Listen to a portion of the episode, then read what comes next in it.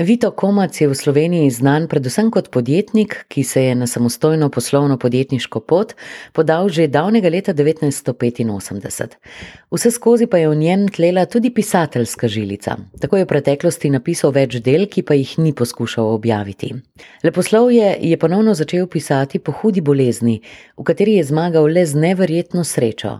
Premagal je agresivnega raka trebušne slinavke, ki je še vedno zaznamovan s predznakom usod plodnosti.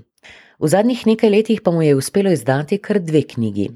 Prvenec Umor v domu za ostarele je išel pred poletjem 2022, odvetnikova avantura pa leto kasneje.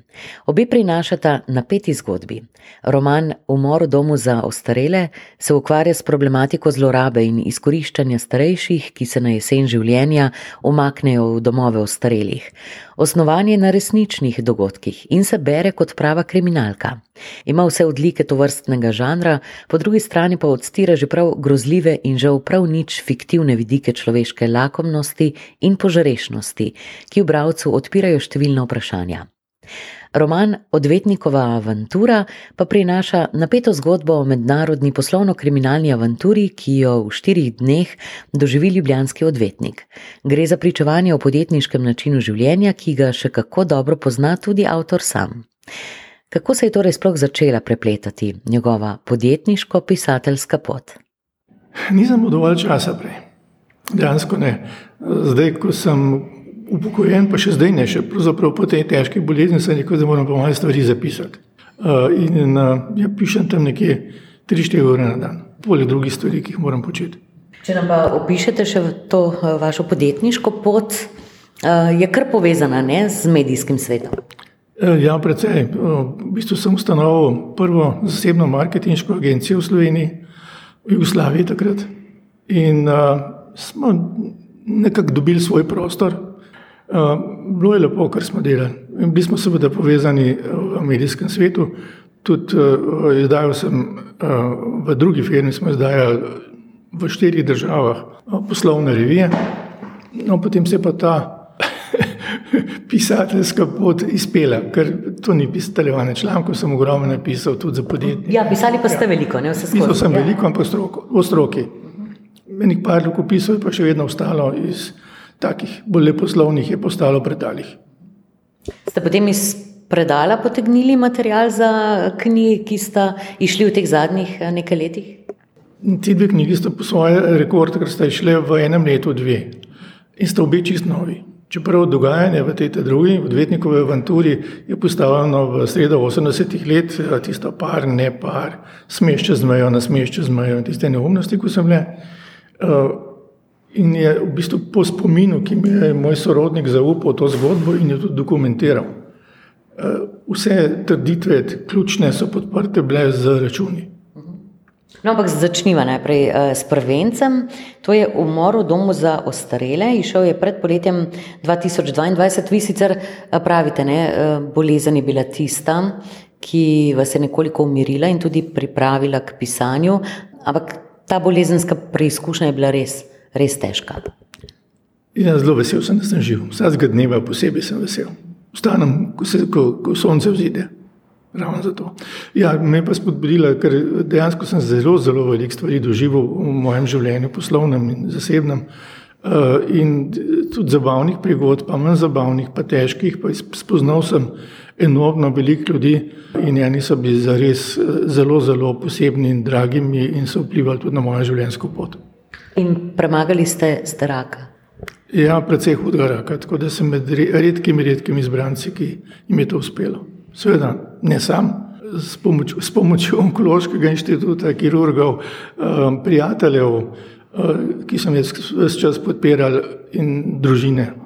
Seveda, prvi, prvi vrsti družine. To je bil rak trebušne slinovke? Ja, rak trebušne slinovke, ki spada med najbolj usodne rake.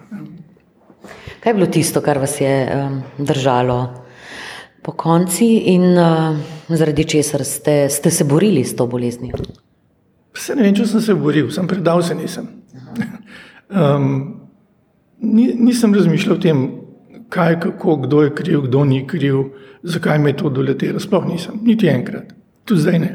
Ampak uh, Mislim, da bo to edina skrb je bila, kaj bo z družino, kaj se bodo znašli brez mene ali ne. Pa pes tudi, no, na zadnje. Za psa me je tudi skrbelo.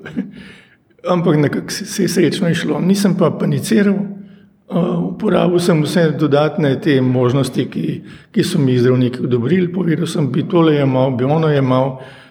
Ja, pa dajte, škodoval ne bo. Nisem pa nič delal zopr. Dal sem skozi zelo težko operacijo, 12-urno, um, 6 mesecev kemoterapije, 30 obsevanj, kasneje se mi je malo ponovilo, na drugem koncu pa še enkrat malo ponovilo, pa neke pridružene zadeve, neprijetnosti so nastale, ampak živ sem in rad živim. A živite zdaj kako drugače, se je kaj spremenilo?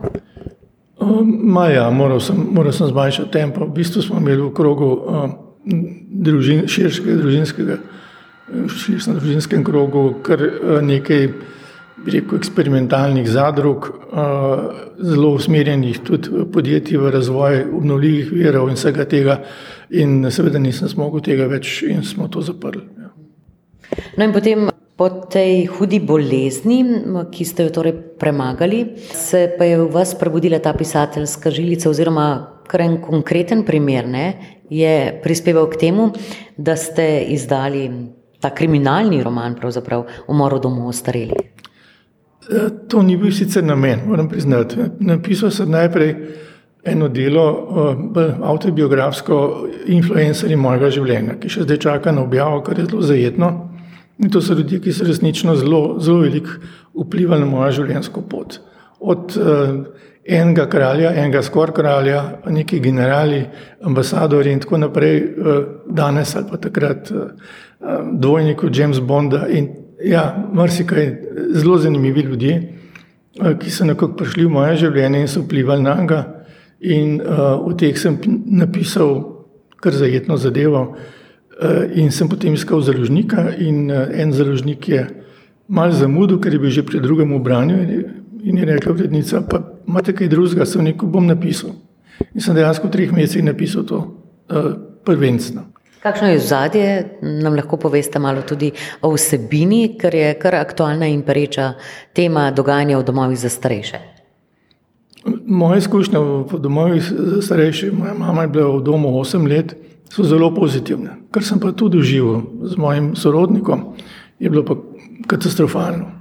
V bistvu so ga ropali, bil je sam, um, noben ga več v družini ni imel, bil je čez mejo in uh, sorodniki iz Ljubljane so mu poskušali še kaj sund, kar mu je ostalo. Isto so poskušali njegovi prijatelji nazadnje domu starelih in uh, mislim, da mi, je, da mi je podpisal pogodbo o preživljanju in so ga morali likvidirati na koncu, da so prišli do njegovega stanovanja. Katastrofa. Kljub temu, da sem angažiral eh, lokalne hrvaške medije, dal vadbo na policiji, eh, si pomagal tudi z našo eh, diplomatsko službo, nič se ni dal storiti. Nič. No potem pač to je bolj nek, manj kot roman, je, je poročilo o neki zelo, zelo žalostni zgodbi. Na kakšen odziv pa je naletela ta knjiga? Ja, vidim, da tudi, če pogledam, kako je iskana, pa brana kot za prvenc, mislim, da je zelo dobro odziv doživela. Zelo. Rad bi pa, da bi bilo kaj več, mislim, kaj več ne obiska, pa ne prodaje, ker tega itak nič nimam, ampak da bi se stvari spremenile. In to za starejše. Da bi starejši dobili neko vrsto možnost, da, da najamejo ali pa dobijo od družbe neko, nekega skrbnika, ki bi jim v ključnih trenutkih, ko imajo mogoče malo Um, zmanjšano pravilno sposobnost glede pogodb, uh, prodaje tega onga, svetoval in bi njegov podpis stal zraven podpisa starejše osebe. Ker takih in podobnih primerov je verjetno še, še več, ne, ne samo čez mejo, ne na zadnje tudi um, v Sloveniji.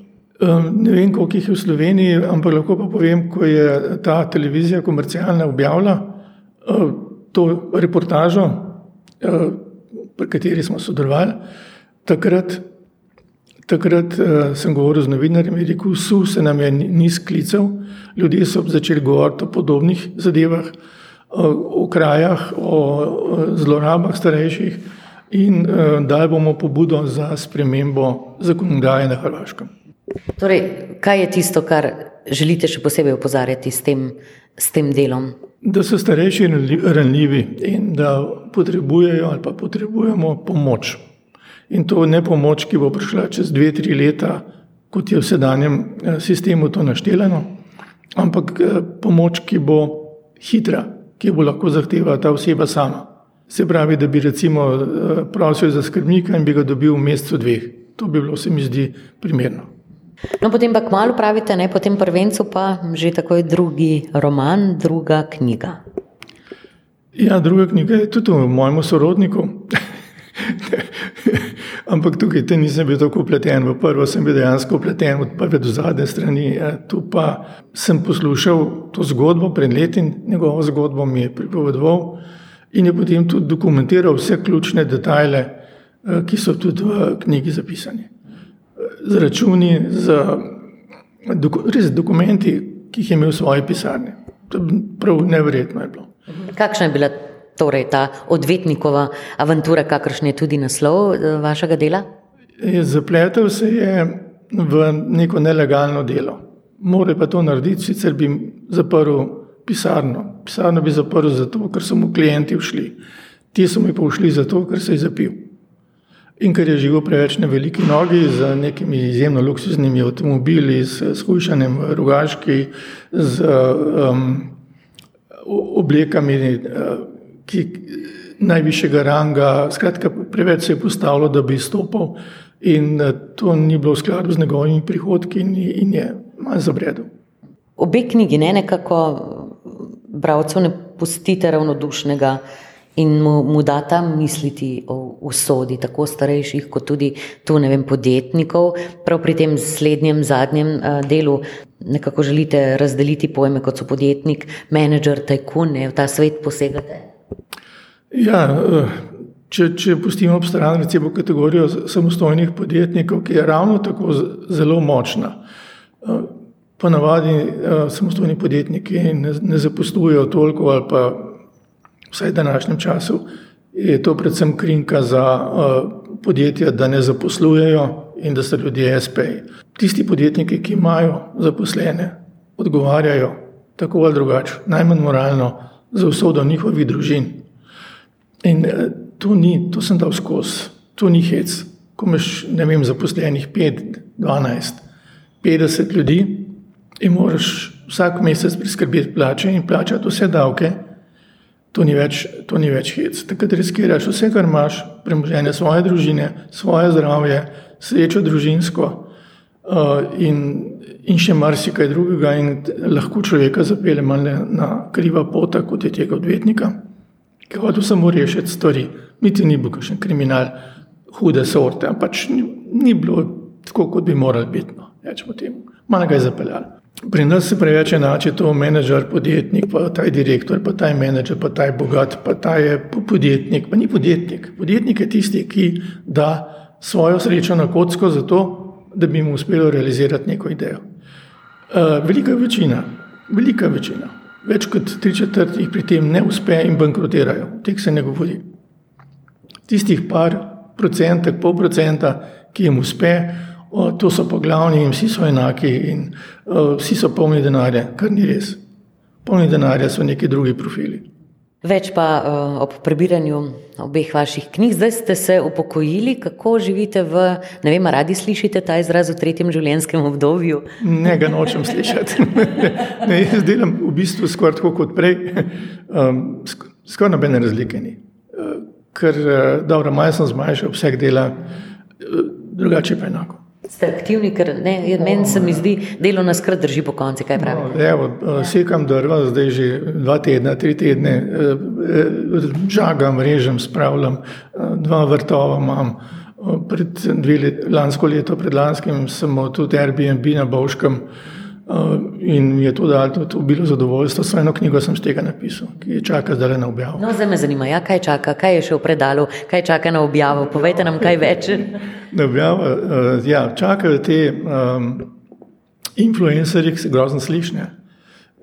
Ki so pa danes del našega vsakdana, pravzaprav. Ne? Ja, sem, ti so malo drugačni, to niso, to niso spletni influencerji, to so biti pravi, tisti, ki so z mano sedeli, ki so me uh, hoteli posvojiti v mladosti, uh, ki so me vodili, tudi mlajši od mene. Eden od njih je zdaj ukrajinski ambasador v Avstraliji, predvsem mlajši od mene, ampak je zelo veliko vplival na me. No, ja, ta je zdaj čaka, jaz upam, da bo šel skozi založbo, se pogovarjamo nekaj sem tudi skrajšal, da je bil, da je bil dostopen. Potem ta, ki je nastal na podlagi Airbnb-a, um, je mogoče mečken erotična kriminalka, mečken. Upam, da pred novim letom zunaj um, delam na tem. No. Potem so tudi um, iz predala so pravljice, to ni bilo iz predala, nobeno te so pravljice, ki sem jih prepodoval mojemu sinu, ki sem kot podjetnik hodil pozno zvečer domov, se pravi pozno, v osmih, pol devetih, on me je vedno čakal. In sem se moral z njim lež skupaj v zakonsko poslo, da so imeli prostor oba.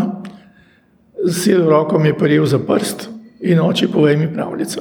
In nekaj teh sem si jih zapomnil, da sem jih zjutraj obnovil. No, da sem jih pa mečkam po brusu in upam, da bodo šli tudi skozi.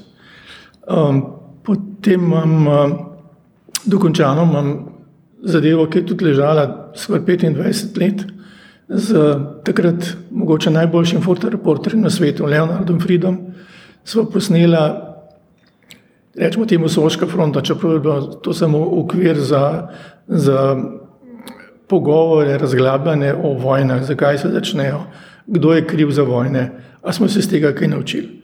In eh, njegovih fotografij bi bilo nekaj 60 v tem knjigi. Eh, tekst je ostal tak, kot je bil takrat, ko smo končali z najnim delom. On je medtem umrl in čutim dožnost, da to vseeno izdam, ker smo kar, kar nekaj mesecev dela prebila na terenu um, in usklajevala tekste. Tako da tekst je v bistvu uh, teoretično gledano plot obeh, čeprav sem ga pisal jaz. Fotografije so pa njegove. Se veselimo vaših prihodnih uh, projektov, gospod Vito Komac. Hvala lepa za tale pogovor. Vse lepo vam želim. Hvala tudi, Radio Agora.